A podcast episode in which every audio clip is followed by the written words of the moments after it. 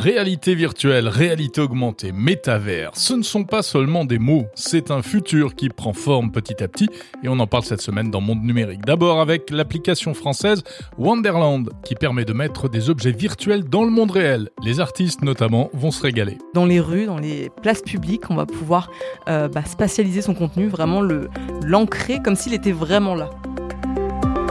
On s'intéressera aussi à la fabrication des objets virtuels, car le métavers est déjà un peu là. On verra ça avec la société Adobe. Vous savez, un catalogue euh, comme celui d'IKEA, il y a moins de 10% des produits qui sont pris en photo. C'est tout de la photographie virtuelle, c'est donc un modèle 3D sur lequel on met une texture et qu'on met en situation. Avant cela, l'actu de la semaine et notamment le coup de gueule des professionnels français du cloud contre les géants américains. En fait, qu'est-ce qui se passe? On confie la totalité du cloud à des boîtes qui en fait sont pas du tout françaises puisque la direction de la boîte c'est le logiciel et que le logiciel n'est pas français. Bienvenue dans Monde Numérique numéro 56.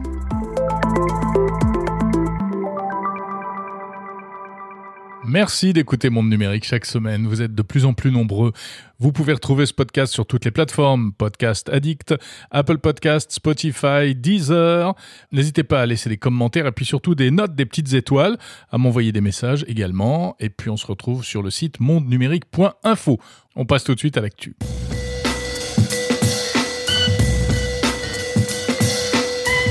L'incroyable affaire entre Twitter et Elon Musk a encore rebondi cette semaine. Incroyable, vous l'avez peut-être vu passer. Donc Elon Musk renonce à acheter Twitter. Il l'a fait savoir par la voix de ses avocats et en réponse, eh Twitter attaque Elon Musk en justice. Alors on résume l'affaire. Donc on se souvient, il y a plusieurs mois, le milliardaire américain assure qu'il va euh, acheter la plateforme pour 44 milliards de dollars.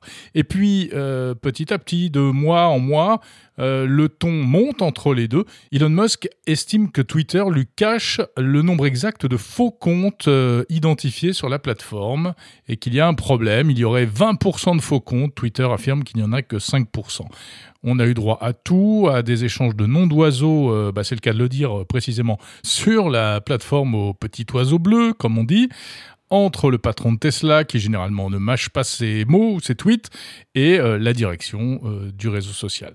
Alors, pour les avocats euh, du réseau social, en fait, tout cela ne serait qu'un prétexte. La véritable raison, c'est qu'Elon Musk aurait du mal à boucler son financement en raison notamment de la chute des valeurs tech en bourse aux États-Unis. La direction estime que Elon Musk a diffamé l'entreprise, a perturbé ses activités, détruit la valeur de son action. Bref, le euh, torchon brûle, comme on dit. Et cette affaire vraiment rocambolesque va se régler, donc visiblement, devant un tribunal, devant le tribunal du Delaware aux États-Unis. À l'arrivée, Elon Musk pourrait donc se retrouver forcé d'acheter Twitter contre son gré, ce qui serait quand même assez euh, hallucinant comme situation même s'il est plus probable que cela débouche en réalité sur un arrangement entre les deux parties, mais le patron de Tesla semble quand même assez bien parti pour finalement laisser des plumes dans cette histoire. Connaissez-vous le DAS, DAS, débit d'absorption spécifique? Le DAS, c'est ce chiffre qui figure en tout petit sur l'emballage de votre smartphone et qui correspond au niveau d'onde électromagnétique que votre corps va absorber en l'utilisant. Alors, jusqu'à un certain niveau, c'est absolument sans danger, mais il y a quand même une limite de sécurité à ne pas dépasser, qui est fixée assez bas d'ailleurs en Europe. Il y a en plus euh, ce qu'on appelle le DAS tête, donc au niveau euh, de la tête, le DAS tronc et le DAS membre. Trois valeurs qui sont de plus en plus surveillées par les constructeurs, par les utilisateurs et aussi par les autorités. Or, trois smartphones récemment ont été épinglés par l'ANFR, l'Agence nationale des fréquences, parce qu'ils dépassaient les limites réglementaires. Et parmi eux, un smartphone euh, du leader mondial Samsung. En l'occurrence, il s'agit du Galaxy Note 10 Plus. Le DAS membre euh, de cet appareil avait été mesuré au-dessus de la limite réglementaire des 4 watts par kilo. Idem pour un autre appareil de la marque iSense, euh, le modèle Infinity H30, ainsi que pour un troisième appareil de la marque Giga7, le GX290, épinglé lui pour être au-dessus des 2 watts par kilo réglementaire pour le DAS au niveau du tronc. Alors il faut savoir que euh, ce n'est pas non plus exceptionnel, il arrive de temps en temps que des smartphones ne soient pas totalement dans les clous. Ça montre qu'il y a des contrôles réguliers, euh, et dans ce cas-là, que se passe-t-il? Eh bien pas de panique, certes, si le problème ne peut pas être corrigé, cela peut aller jusqu'au retrait du marché des appareils concernés. Mais dans le cas présent, les constructeurs ont déployé des mises à jour, des mises à jour du firmware, le micro-logiciel du téléphone qui gère les fonctions de base, afin tout simplement de faire baisser la puissance d'émission. L'agence des fréquences a refait des contrôles et les appareils sont désormais déclarés conformes. Si vous possédez l'un de ces appareils, malgré tout, euh, vérifiez que la mise à jour a bien été faite. À noter que le DAS, c'est un paramètre à surveiller également lorsque l'on achète un smartphone reconditionné car si l'appareil a été réparé, le DAS a pu être modifié. Et puis si vous avez des doutes, de toute manière, un petit conseil de base, hein, il suffit d'utiliser un kit main libre pour éloigner l'appareil, notamment de la tête, sans oublier surtout que c'est une exposition prolongée à un appareil trop puissant qui peut poser problème. Un smartphone transparent dont le dos s'allume lorsque vous recevez un appel ou un message. Si vous aimez les produits euh, pas tout à fait comme les autres, euh, vous serez sans doute sensible à ce nouvel appareil qui a été dévoilé cette semaine et qui provient d'une nouvelle marque qu'on ne connaît pas encore sur le marché, la marque Nothing. Un petit nouveau donc dans le paysage pourtant déjà très embouteillé de la téléphonie mobile. Ce Nothing Phone One est un appareil sous Android, c'est du euh, milieu de gamme on va dire à environ 500 euros. Euh, avec une marque qui mise tout sur le design, le marketing et le storytelling. Nothing vient de Chine. Elle a été créée par Carl Pei, un ancien de OnePlus, qui était déjà une marque euh, lancée par des anciens de chez Oppo, euh, constructeur chinois. On retrouve aussi parmi les investisseurs des gens comme Tony Fadell, le créateur de l'iPod d'Apple. Ça, c'est pour le storytelling. Et puis ce premier modèle, qui n'est pas exceptionnel au niveau des specs techniques, même s'il est quand même dans le haut de la fourchette, eh bien, euh, se caractérise surtout par son design qui ne laisse pas indifférent, c'est vrai. Le dos de l'appareil, je l'ai dit, est transparent et il laisse entrevoir une partie des composants euh, blancs ainsi que des LED disposés un peu partout, euh, dans tous les sens, et des LED que vous pouvez paramétrer pour qu'elles s'allument de manière euh, spécifique en fonction des notifications que vous recevez. En fait, c'est inspiré de ce que l'on peut déjà faire par exemple avec un iPhone. Lorsque vous recevez un appel, votre flash clignote, et eh bien là, ça va plus loin puisque l'on peut carrément paramétrer des sortes de scénarios en fonction de vos goûts personnels. Pour le reste, le boîtier de l'appareil est quand même un copier-coller de l'iPhone 13 Pro Max. À part l'emplacement des boutons, c'est la même chose. Et puis à noter que Nothing joue la carte écolo avec un cadre en aluminium 100% recyclé, comme l'iPhone, et 50% des composants plastiques en plastique également recyclé. Donc Nothing, une marque à suivre pour savoir si en partant de rien, elle arrivera à quelque chose, euh, même si euh, ce premier modèle, le Phone One, n'est commercialisé pour l'instant que sur Internet.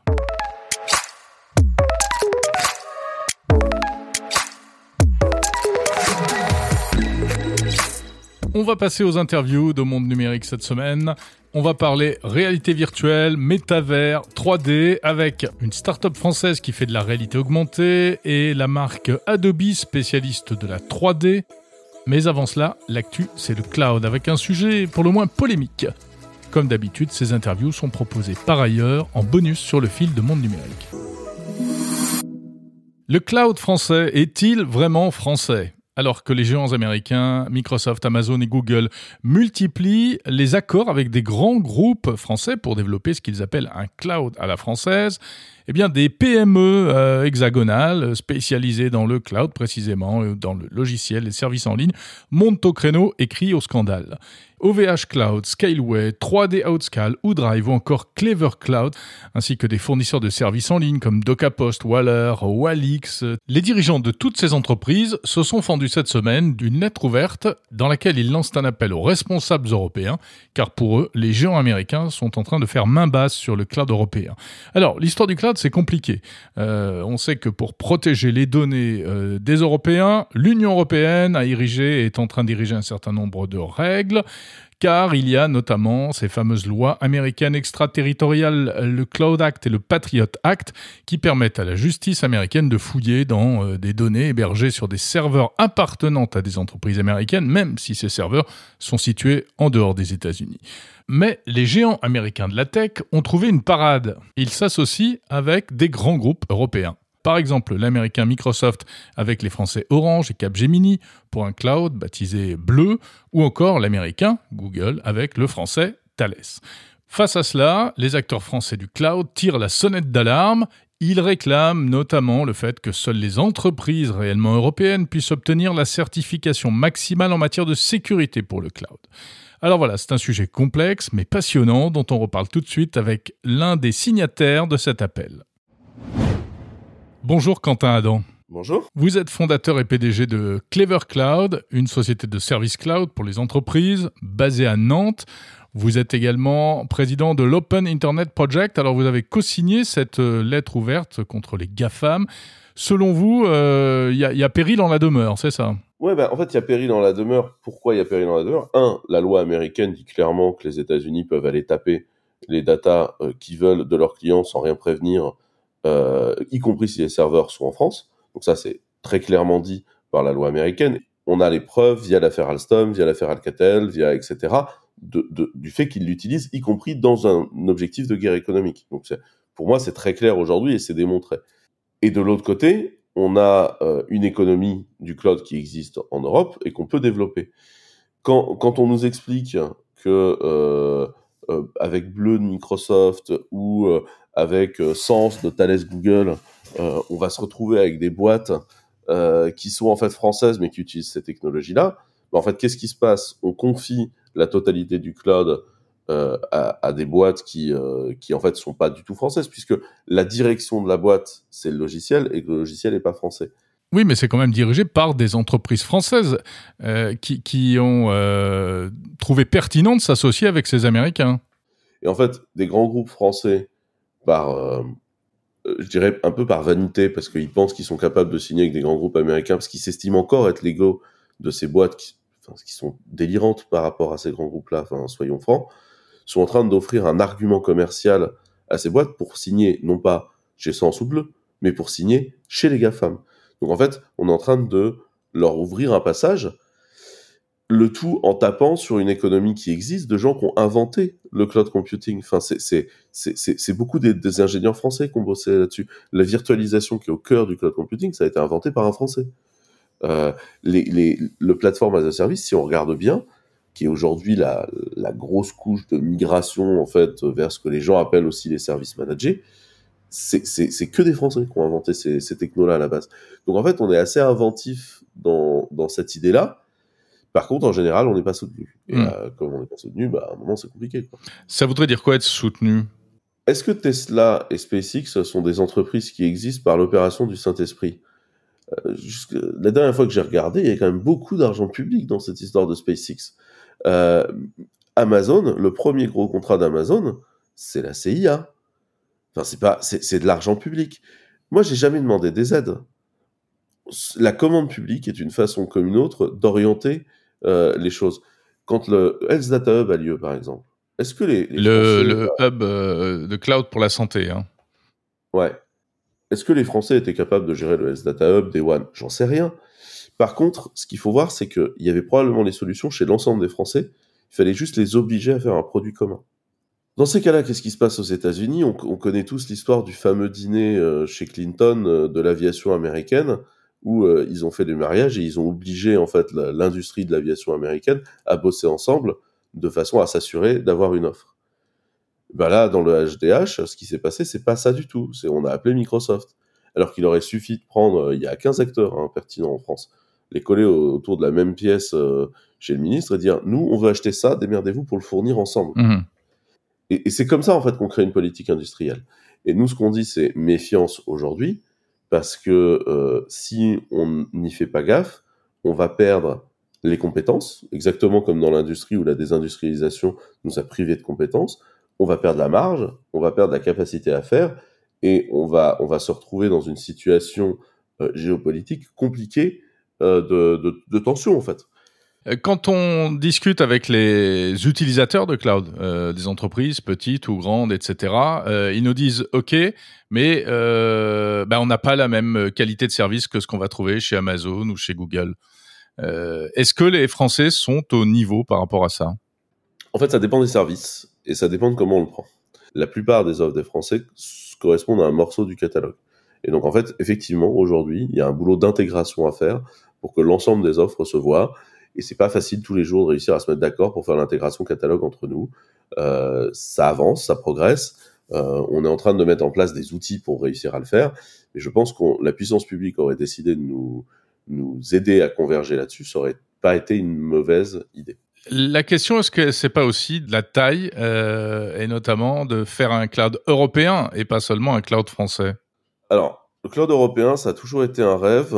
Euh, en fait, dans les faits, il existe déjà. Enfin, si vous regardez euh, que ce soit OVH et son capacité d'export, ou même nous, hein, chez Clever Cloud, on vend dans plus de 120 pays. Euh, on a, on a des activités dans, dans l'Europe entière. Le problème, c'est aujourd'hui, la, la, France est un peu en avance sur ces sujets-là. Et quand on travaille le sujet à un niveau européen, c'est perçu comme une vérité française de prendre le leadership parce qu'en fait, l'économie du cloud européenne repose beaucoup sur des acteurs français. Donc c'est en train de se structurer, c'est un boulot qu'on mène aussi avec euh, l'Open Internet Project et, d'autres. On est en train d'essayer de structurer la filière, mais euh, y a du, en fait, il y a, y a, un business qui est tellement large que euh, monter des structures européennes, c'est toujours tellement long. C'est maintenant qu'il faut réagir, et c'est pour ça que quand on tire la sonnette d'alarme, elle est de dire, attendez, prenons deux minutes le temps de dire, est-ce qu'on n'essaierait pas de favoriser des fois nos acteurs nationaux et comprendre pourquoi ils sont intéressants? Est-ce que ce que vous euh, demandez aujourd'hui, est-ce que c'est véritablement pour des questions de souveraineté euh, ou c'est pour défendre votre business? Moi, vous savez, défendre mon business, pour moi, c'est un, c'est pas un problème de, de, de, de favoriser le business. C'est aujourd'hui, oui, c'est plus difficile dans notre position d'exister parce qu'on a un marché compliqué. Après, voilà euh, si ça me gonflait, j'arrêterais de faire ce marché-là. Enfin, c'est pas, c'est pas le sujet. Et je pense que c'est un peu la même situation pour tous les gens qui sont dans le domaine. Qu'est-ce qu'on veut comme modèle de société? Est-ce qu'on veut être capable de, faire ça? Et nous, aujourd'hui, on est des gens, on se bat au quotidien, on avance, on sort de la tranchée, on va se battre. On en a un peu marre de prendre des balles de notre camp dans le dos. Je, je demande pas nécessairement euh, des coups de main monumentaux, je demande juste qu'on arrête de me tirer dans le dos. C'est pas, enfin voilà. C'est-à-dire que moi, les grands accords où on m'explique que les grandes boîtes françaises vont faire copain-copain avec les GAFAM, vont leur verser beaucoup d'argent, on va faire un énorme projet IT, et le projet IT va aller plus ou moins se dans le fossé, parce que c'est un gros projet IT et c'est compliqué. Sauf qu'entre-temps, Microsoft et Google euh, se seront fait une virginité souveraine euh, gratuitement euh, auprès des acteurs français, et même en étant payés pour le faire. J'avoue que je, trouve la ficelle mais tellement grosse. Enfin, le fait d'être le seul à voir la ficelle, j'avoue que je je, trouve la ficelle grosse. Je trouve que c'est dommage et je trouve que ça vaudrait le coup au moins d'avoir la réunion du les acteurs français du cloud, qu'est-ce que vous proposez comme plan tous ensemble? Et je pense que c'est quelque chose qu'il faut combattre, c'est le fameux technologie américaine quoi. C'est le le truc des années 60 en fait qui est resté et, qui est faux en fait, qui est, qui est, qui est une construction marketing. Et précisément, est-ce que c'est pas ça qui vous manque, la force commerciale et la force marketing personne ne vous connaît, alors que tout le monde, y compris dans le grand public, connaît euh, Google, euh, euh, Amazon, etc. Est-ce qu'on a un, déficit de notoriété? Oui, clairement, face à ces géants qui sont des, des mégacorps. oui, clairement. Il faut nous aider aussi à le, combler. Et moi, je, nous, on fait notre part du job. Hein. J'ai des 4 par 3 dans les villes. Euh, euh, parmi les développeurs, on est très connus. Euh, comme c'est notre site prioritaire, c'est celle-là qu'on vise. Après, est-ce que euh, je peux me permettre de faire euh, les dépenses en millions de la pub de, de, de Google en télé, etc. Non. Et, et c'est vrai, on a certainement un déficit de notoriété. Et pour moi, c'est, je pense que ce qui est important, c'est de, de, commencer à casser la barrière intellectuelle déjà de dire si c'est français, c'est nul. Si c'est français, c'est probablement bien, parce qu'en fait, on a des très bons ingénieurs. Aux États-Unis, il y a une loi qui s'appelle le Small Business Act. Le Small Business Act, ça dit quoi? Ça dit que toute entreprise ou administration euh, publique, donc toute entreprise d'une certaine taille ou administration publique, doit, doit acheter à des PME locales une partie non négligeable de ses équipements, 30%. En France, on n'a pas ce type de loi. Par contre, regardons notre CAC 40. Regardez le nombre de mouvements de boîtes qui montent ou qui sortent du CAC 40. Il y en a très peu. En 20 ans, je crois qu'il a fait trois mouvements. Enfin, c'est ridicule. Mais on veut pas qu'on nous donne de l'argent. On veut qu'on nous achète des trucs. Merci Quentin Adam, fondateur de Clever Cloud.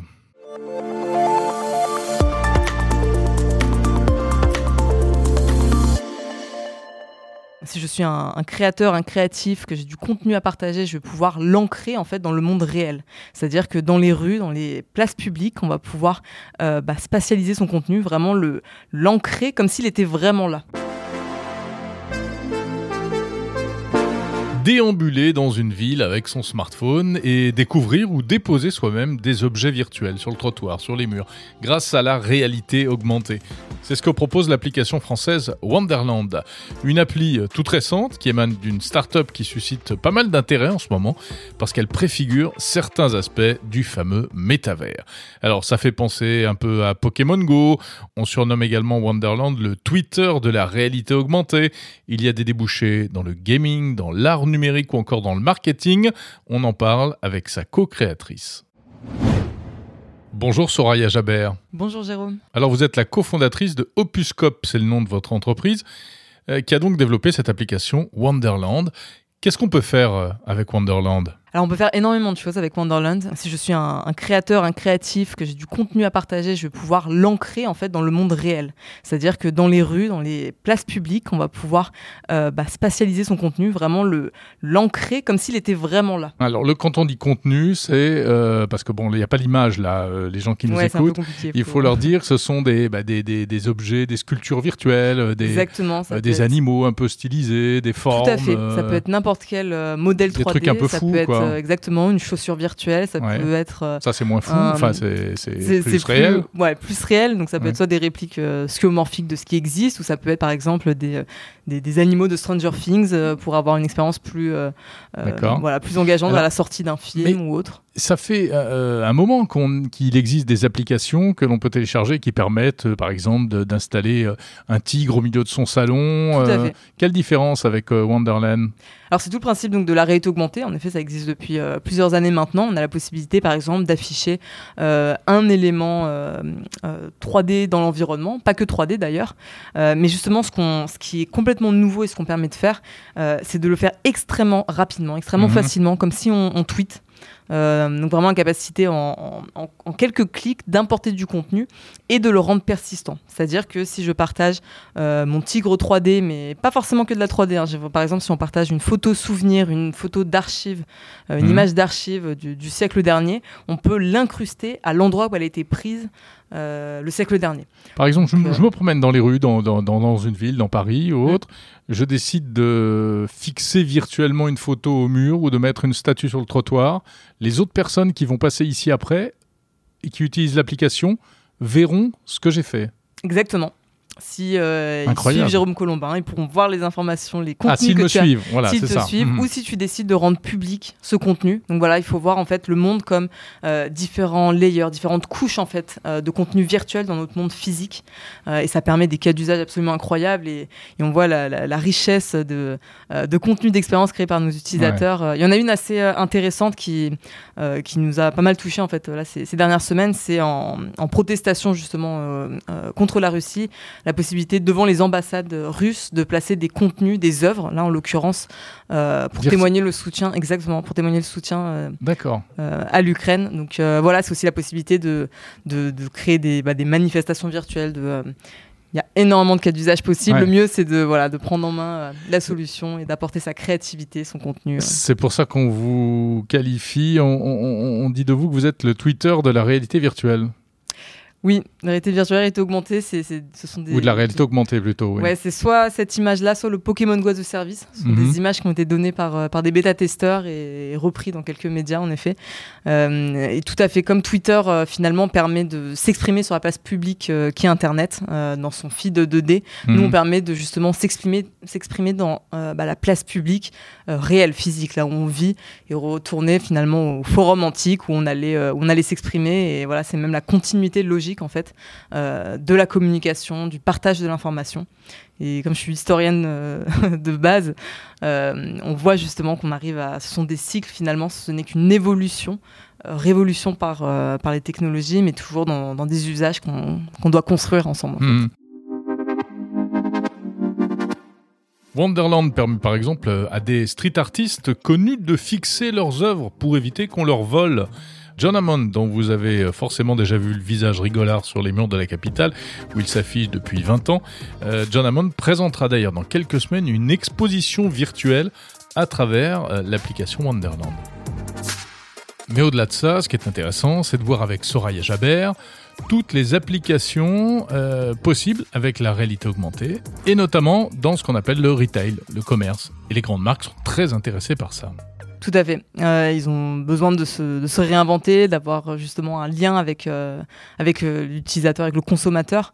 Et on l'a vu également avec ces, ces temps un peu, enfin avec bah, là la pandémie, le fait Ouais. de rester Mhm. chez soi, la possibilité de pouvoir présenter en fait les produits comme s'ils étaient présents. Mhm. ça, ça a accéléré aussi les, les usages, ça a accéléré vraiment la transformation digitale dont on parlait tant avant la pandémie. Ouais. Et, hum, et justement, c'est bien de, de commencer à penser aujourd'hui sur euh, comment on va pouvoir bah, utiliser ces, ces technologies, mais vraiment par le prisme de l'usage. Parce que finalement, la technologie, elle a que peu d'intérêt euh, si on le prend qu'avec la Non. technologie. Ouais. Donc Des en fait, ce que, vous, ce que vous décrivez qui peut sembler bon, un peu ludique comme ça, etc., vous préparez le monde de demain. Quoi.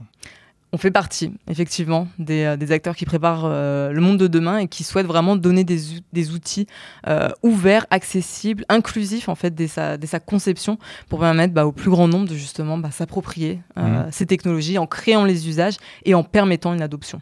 Vous, votre outil de prédilection, c'est le smartphone. Euh, D'autres, c'est le casque, euh, les grosses lunettes de réalité virtuelle ou de réalité augmentée. Pourquoi le smartphone? Alors on le voit vraiment comme la passerelle vers euh, la paire de lunettes euh, connectées euh, qui arrivera. On ne sait voilà, pas quand, dans- mais elle on ne arrivera. sait pas quand ça va arriver. Ouais, dans quelques années, on, on le pense en tout cas. Euh, Il y a plusieurs annonces qui, qui sont prévues dans, dans- dans les prochains mois. Donc on...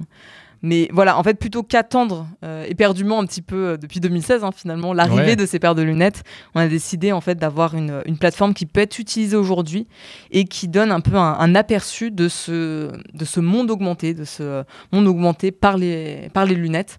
Euh, aujourd'hui, en fait, on peut le faire avec un téléphone. On peut justement bénéficier de la réalité augmentée mobile en augmentant bah, nos rues, en augmentant les, nos, nos places publiques, en augmentant euh, euh, le monde autour de nous, de partager enfin, la vision que l'on a du monde. Qui crée le contenu? Alors, les, les objets dont vous parlez, euh, par qui sont-ils créés? Par les utilisateurs, Ah par les agences, par les entreprises. Tout à fait, on a des, Il faut des outils providers, des fournisseurs de contenu Mhm. comme euh, Sketchfab, qui est un, un partenaire historique. Donc on peut importer euh, des modèles 3D depuis Sketchfab euh, dans l'application. Donc en deux clics, euh, si euh, je veux euh, afficher un gâteau d'anniversaire euh, un peu sympa pour euh, l'anniversaire de quelqu'un, je vais Mhm. pouvoir euh, bah, euh, taper euh, birthday cake euh, dans, dans Sketchfab et l'importer. Donc euh, voilà, c'est vraiment en quelques clics euh, pouvoir euh, importer tout type de contenu, des modèles 3D depuis Sketchfab. Donc, si euh, j'ai oublié ou d'acheter un gâteau à un anniversaire, je peux apporter un gâteau virtuel, par exemple. Exactement. En disant à tout le monde de prendre son smartphone pour le voir. Exactement. Ouais. pour le goûter, ce sera un peu plus difficile, mais bon. Voilà, partenaire régime du coup. Twitter, bon, c'est super Twitter, hein, mais on sait que c'est aussi le, le pire, euh, euh, le pire des réseaux sociaux. Ça vous fait pas peur, ça? Que Pour la modération, des, euh, Voilà, des questions sur la modération, etc. Oui, on modère déjà aujourd'hui. Euh, Ouais. Il y a aussi la- l'automodération, la modération par euh, la communauté qui peut signaler justement un contenu. Et on développe des, des algos qui permettent aussi de, bah, de mieux modérer ce contenu, d'éviter les contenus obscènes. Euh, donc euh, c'est au cœur vraiment de nos développements, de problématiques. euh, C'est possible, le des contenus euh, offensants, on va dire. On peut, on peut les, les mettre sur votre On peut plateforme identifier, oui, des, des patterns, des, D'accord. des, des pénis par exemple. On peut les supprimer automatiquement par reconnaissance. D'accord. Mais si c'est un artiste qui fait, une œuvre d'art, mais que ce soit un pénis, ça peut arriver aussi. Hein. On Ça peut arriver, choses. tout à fait. Donc, Vous allez vous retrouver exactement avec les euh, mêmes problèmes que Facebook. Bah, hein. oui. Vous ne saurez pas qu'est-ce qui est de l'art, qu'est-ce qui ne l'est pas, etc. C'est ça, donc on va faire au cas par cas, on va Ouais. étudier euh, tout ça, mais Bon, Euh, on sent que c'est vraiment, vous, vous défrichez, hein. vous êtes en train de défricher un, un nouveau monde, c'est un Wonderland. monde passionnant, mais qui se construit avec, euh, avec le plus grand nombre. C'est vraiment ce qu'on qu'on essaye de faire en tout cas. Merci Soraya Jabert de Wonderland avec un A, on Tout fait. précise. Merci Jérôme.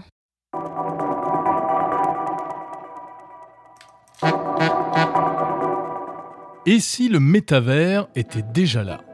Cette semaine, je me suis rendu au siège de la société Adobe à Paris. Adobe ou Adobe, comme on dit souvent en français. Adobe, c'est un acteur historique de la création graphique avec le célébrissime logiciel Photoshop.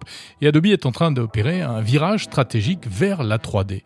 La marque propose notamment un logiciel qui s'appelle Substance, issu du rachat d'une entreprise française, Algorithmique, et Substance, c'est ce qui fait que l'on peut voir partout aujourd'hui des objets 3D plus vrais que nature. C'est ce qui fait dire à Grégoire Potti, évangéliste et business designer chez Adobe, que le métavers est presque déjà là, vu que les biens virtuels font déjà partie de notre quotidien. À noter que cette interview est proposée en intégralité en bonus sur le fil de monde numérique. La représentation digitale d'un bien, c'est quelque chose qui est rentré dans, le, dans, dans les habitudes de Mhm. chacun depuis très longtemps. Euh, ça fait, enfin, je peux vous mettre au défi euh, de, de chercher quels sont les produits que vous n'avez jamais vus digitalement avant de les avoir entre les mains. Bah, Euh, de nombreuses publicités voilà. euh, à la télé et autres, en fait, ce ne Exactement. sont pas vraiment des produits, c'est des Voilà, rendus c'est 3D des- qu'on voit. Exactement. Et c'est alors, déjà c'est un un contenu avant d'être un produit. Et d'ailleurs, il y a de nombreux euh, produits qui n'existent plus aujourd'hui sous la forme réelle. Euh, et nous, on en est bien placé pour le savoir, puisqu'on on, on- on alimente toute une industrie de la photographie virtuelle. Mhm. Vous savez, un catalogue euh, comme celui d'IKEA, il y a guère, euh, je dirais, il y, a pas- il y a moins de 10% des produits qui sont pris en photo. c'est tous des produits, euh, c'est tous de la photographie virtuelle. C'est donc un modèle 3D sur lequel on met une texture et qu'on met en situation. Et la qualité est super et, euh, et ça a beaucoup de vertus économiques, environnementales. Ouais. Donc on est déjà quelque, un petit peu dans le métavers. donc, d'après Ouais, vous. voilà, c'est ce que je veux dire. On Mm. y est un petit peu. et donc, c'est pour ça que je, pense qu'il ne faut pas non plus être trop anxieux par rapport au métavers. Hmm. On y est, puis on y va progressivement. Il y a, il y a- il y a beaucoup de, de best practices, enfin, d'habitudes euh, qu'on utilise aujourd'hui, ou qu'on expérimente aujourd'hui, qui vont devenir bah, des, approches de base ou basiques qui serviront, qui seront, les méthodes qui nous permettront de construire des contenus pour le métavers. Mhm. Mais euh, vous voyez, il y a, y a des, euh, des marques aujourd'hui qui fabriquent déjà de ce qu'on appelle des, des jumeaux digitaux, des, des digital twins. Euh, très récemment, euh, le, le- le- PDG de, de Nike euh, était interviewé par le PDG d'Adobe et il disait que euh, lui, il voyait d'un très bon œil d'offrir des jumeaux digitaux, des digital twins à ses clients en attendant de se faire livrer leurs chaussures. Euh, très récemment, Moet Hennessy a édité une- un, un cognac extrêmement collector qui coûte une fortune, qui est vraiment un, un cognac pour les, les- les- bah, les connaisseurs, qui coûtait, je crois, 226 000 dollars euh, le flacon. Alors, le flacon en tant que tel est une œuvre d'art. hein. Mm. Le contenu et le contenant sont des œuvres d'art. Il a été tiré à 250 exemplaires. Les premiers exemplaires ont été les, les deux jumeaux numériques, le, le numéro 0 et le numéro 250, qu'on- parce qu'on on voulait le posséder de manière digitale. Donc, euh, ce que je, je vous donne ces deux exemples parce qu'il y a un marché de l'exclusivité, mais il y a aussi un marché du mainstream. Mais comment on fait de l'exclusivité dans le virtuel alors que c'est tellement facile de copier? Euh, bah, c'est intéressant parce que c'est intéressant comme point de vue. Je pense qu'un des grands, un des grands euh, facteurs de croissance d'une marque ou d'un individu dans le métavers, c'est la création. Ça, on limite, euh, enfin, on, fait tomber beaucoup de limites. Par exemple, on peut se rêver être un, artiste peintre et ne pas vraiment savoir peindre. On peut se rêver, euh, on peut rêver de, créer des collections de, vêtements sans pour autant être un couturier, par exemple. Le métavers, ça va repousser beaucoup de limites, ça va permettre à beaucoup de s'exprimer. Et je pense qu'il y a toute une frange de la population qui va être en mesure de s'exprimer parce qu'ils seront dans cet univers virtuel. Donc ça, c'est un, un premier point. Et euh, l'autre aspect, c'est l'apprentissage, et qui est directement lié en fait à la création, puisque quand on apprend des choses, on, crée derrière. Donc euh, je ne sais pas si la notion de copie, elle est, euh, elle s'entend pas de la même manière dans le monde virtuel que dans le monde réel. Ensuite, il y a une manière de certifier les contenus.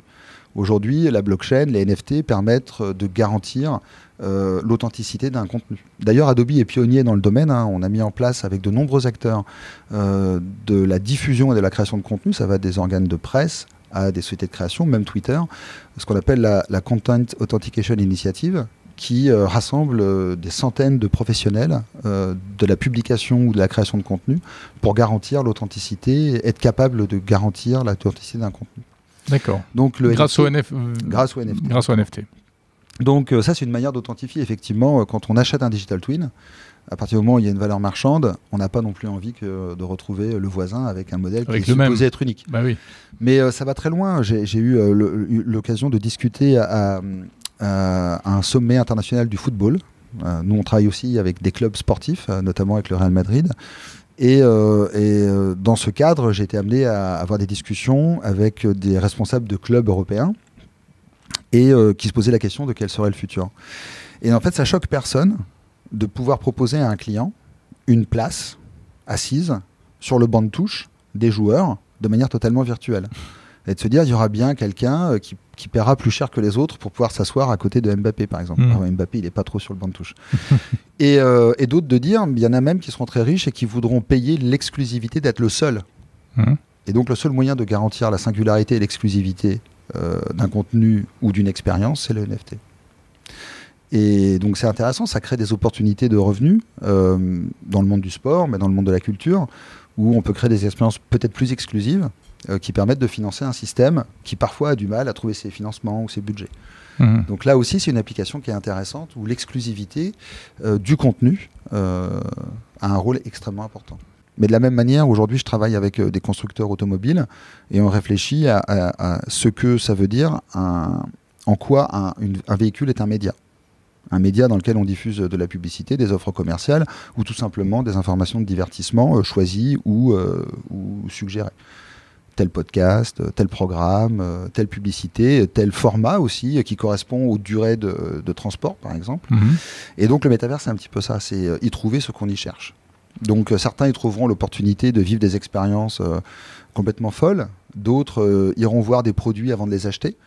Mais on aura euh, aussi euh, l'alternative. Je vois, nous travaillons avec Amazon, euh, où on intègre désormais des produits, c'est en réalité immersive, via l'application Amazon, qui permet bah, de bien positionner un futur canapé dans son environnement. Ce que fait déjà, oui, Ikea, ce qu'a fait sûr, Ikea, voilà, fait, etc. fait. Avec Donc, la euh, réalité augmentée. Exactement. Vous parlez des jeunes, euh, malgré tout, les... apparemment les jeunes ne sont pas très intéressés par cette histoire de métaverse. hein. Il y a des sondages qui disent que non, ça les, ça les branche pas plus que ça. Ouais, c'est parce que je pense qu'ils ont justement, ils ont déjà leur dose de digital. Ils- pour l'instant, ils sont, c'est bien ce qu'ils ont quoi. Je pense Mm. qu'il faut leur proposer plus. Euh, Il y a beaucoup de jeunes qui passent, euh, qui, qui, qui sont, euh, qui vont sur Instagram le matin, le soir, le midi, qui jouent avec leur console, qui ont une vie digitale Mm. et que je pense qu'elle est satisfaisante. Et ce qui est pas mal, c'est que ça évite de se précipiter. Donc, euh, ce qu'il faut, c'est offrir des expériences qui sont vraiment euh, exclusives Ouais. euh, sur le métavers. Il faut que ça vaille le coup. Aujourd'hui, on va rester pendant très longtemps. Je sais pas combien de temps ça prendra. Ça, prendra peut-être longtemps. Pour moi, ça n'existe pas vraiment encore et je sais pas vraiment à quoi ça va ressembler. Mais moi, je, me dis, euh, c'est peut-être euh, un des rares points communs que je peux avoir avec, euh, avec Mark Zuckerberg. Je pense que le métavers, c'est là où on est, pleinement en immersion. Et on sait que l'immersion, euh, finalement, c'est, on a une définition qui est assez variable. La réalité mixte, par exemple, la réalité augmentée, sont déjà des niveaux d'immersion qui, à mon sens, euh, sont extrêmement satisfaisantes pour apprendre un métier, pour se divertir, euh, pour travailler, sans pour autant être dans un monde virtuel complètement. Vous voyez, il y, a- un peu un, entre-deux. Mhm. Alors, si les jeunes ne sont pas euh, forcément très attirés, en revanche, les entreprises, elles sont très très attirées. On a l'impression que tout le monde s'affole autour de ça. Euh, vous le constatez, vous aussi, de votre Bah, côté bien sûr, mais je pense que c'est le, c'est le, le syndrome un peu de l'Eldorado. C'est, de, quel est le prochain levier de croissance Mhm. qu'on va pouvoir exploiter Oui, on a pu le voir à Vivatech, euh, des marques de luxe, euh. LVMH, etc.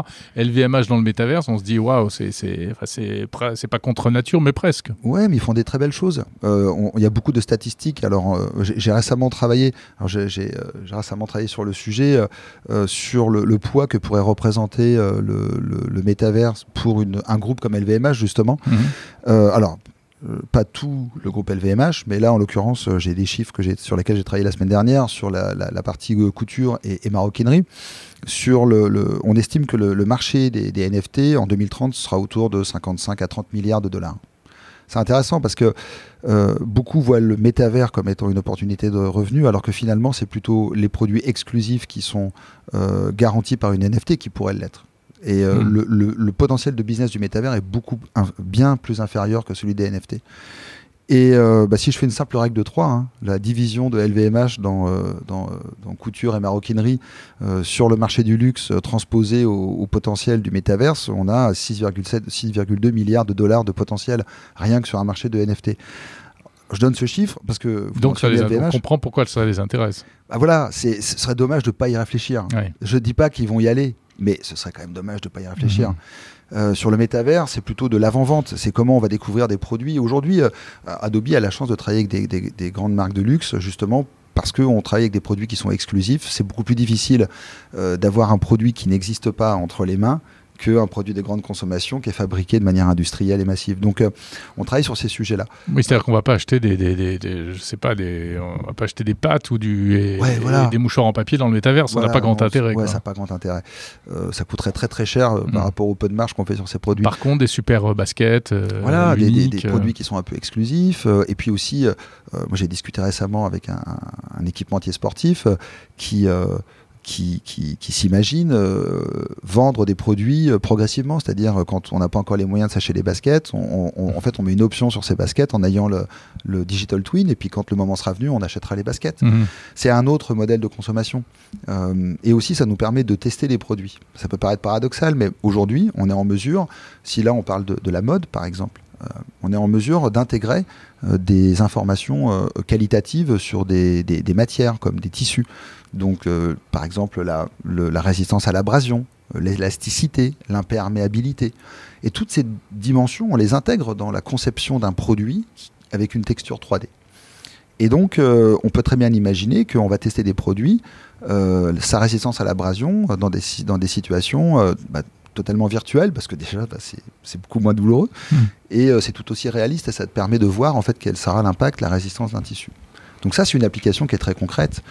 Euh, mais peut-être que comme dans nombreux cas, euh, l'application grand marché, elle viendra, elles viendront beaucoup plus tard. Je pense qu'aujourd'hui, le jeu, c'est une évidence, on est déjà dedans.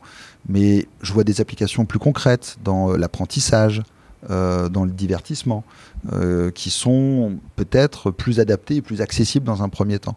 Et qui font moins appel à des technologies autour de l'identité, autour de la gestion des transactions, de la sécurisation, et qui permettront bah, cette couche un petit peu de, je dirais, de, protection, euh, de s'intégrer progressivement sur des usages qui sont en train d'évoluer.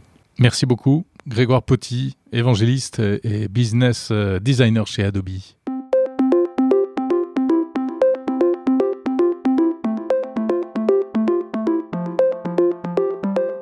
C'est la fin de ce 56e épisode de Monde Numérique. Merci de l'avoir écouté. Vous pouvez retrouver, comme d'habitude, toutes les interviews à part, en bonus, et notamment si vous souhaitez les, les partager facilement avec d'autres personnes. La semaine prochaine, Monde Numérique passe en configuration été avec une série spéciale exceptionnelle. Six épisodes pour décrypter en profondeur six technologies qui sont dans nos vies mais que l'on ne connaît pas forcément très bien. Avec toutes sortes d'experts, on parlera QR code, 5G, Wi-Fi, reconnaissance vocale, intelligence artificielle. Ce sera en quelque sorte la suite de la série que je vous avais proposée l'été dernier, mais ce sera encore mieux. Avec des épisodes taillés sur mesure pour vous accompagner et vous apprendre des choses pendant l'été. Rendez-vous donc chaque samedi. Grâce à Monde Numérique, vous allez tout comprendre. Je vous souhaite un très bon été et je vous dis à samedi prochain.